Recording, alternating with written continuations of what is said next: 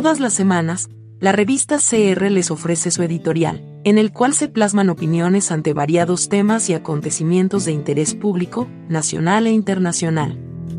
La revista es el medio de opinión digital independiente de Costa Rica.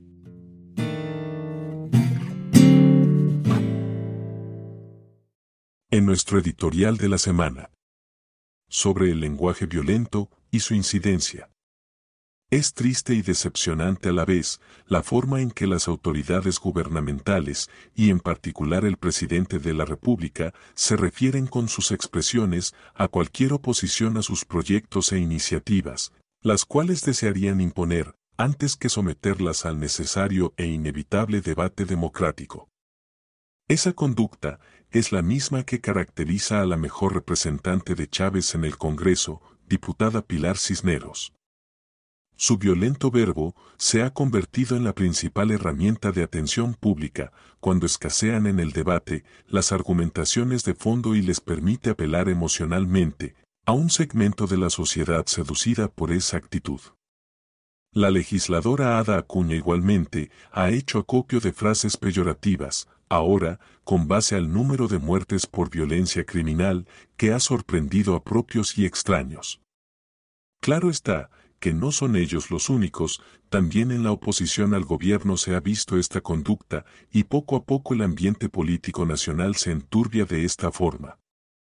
Ni qué decir de las redes sociales que por momentos se convierten en autopista de inmundicias en virtud de los insultos, la agresión y la violencia en el lenguaje, manipulados por quienes en materia política lo usan para exacerbar aún más el entorno. Es innegable la forma en que ello incide en muchas personas, alimentadas mentalmente por vía de la emocionalidad, prejuicios e irracionalidad de sus referentes. Es realmente impresionante la forma en que para cosechar simpatías se impacta a base de improperios expresiones, vulgares y denigración. Así lo hace el propio mandatario al dar sus likes a las expresiones más ruines y despectivas contra representantes de otros poderes y liderazgos institucionales que le son adversos. Esta práctica ha sido fundamentada y esclarecida en un reciente artículo del periodista Josué Alfaro. La chabacanería es mayúscula y los epítetos realmente vergonzosos por parte de quienes debieran predicar con su ejemplo. Pareciera que el propósito es inculcar la animosidad y hasta el odio en un sector de la población con respecto a los liderazgos formales y la institucionalidad en aras de un desmedido afán hacia la concentración del poder. Lejos de fortalecer el sistema democrático, sin dejar de reconocer sus peores defectos, la polarización y la destrucción de los cimientos democráticos, se convierten en objetivos del populismo que campea hoy día por el continente. No hay duda que la mayor amenaza, al estimularse el conflicto y la división social, por vía del lenguaje violento, así como otro tipo de conductas, como el negacionismo hacia la investigación y la ciencia y el abrazo a la posverdad, hacen que la sociedad costarricense se aleje cada vez más de la posible solución a los problemas estructurales que le afectan. Al no fomentar el diálogo y procurar acuerdos como medios para construir, por parte de la colectividad, más bien se ensancha la división social y se daña en forma casi irreversible a la democracia y a su institucionalidad.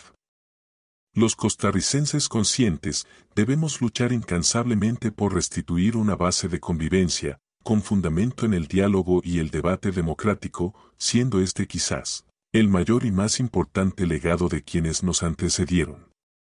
Debemos asimismo procurar el lenguaje y la comunicación que posibiliten la convivencia pacífica y alejarnos de la violencia en la que desafortunadamente incurren con frecuencia quienes de uno y otro lado ostentan poder.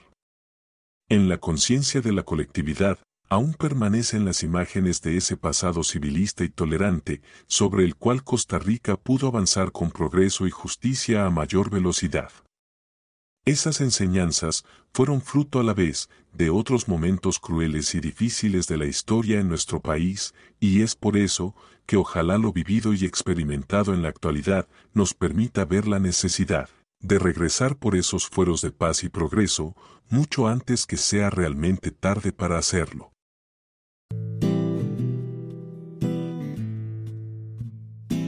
Le invitamos a oírnos la próxima semana, con un nuevo tema de su interés.